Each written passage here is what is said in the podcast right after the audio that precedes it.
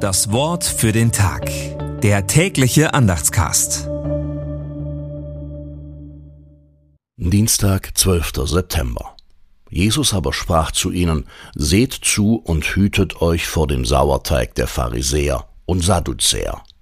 Matthäus 16, Vers 6. Gedanken dazu von Eckehard Graf.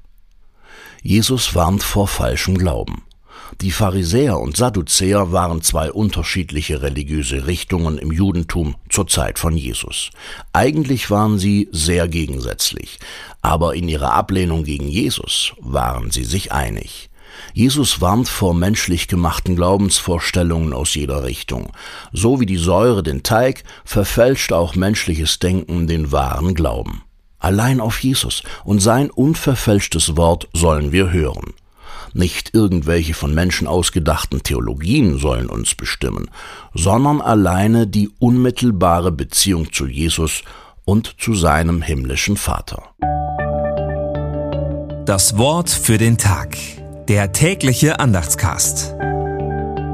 Präsentiert vom Evangelischen Gemeindeblatt für Württemberg.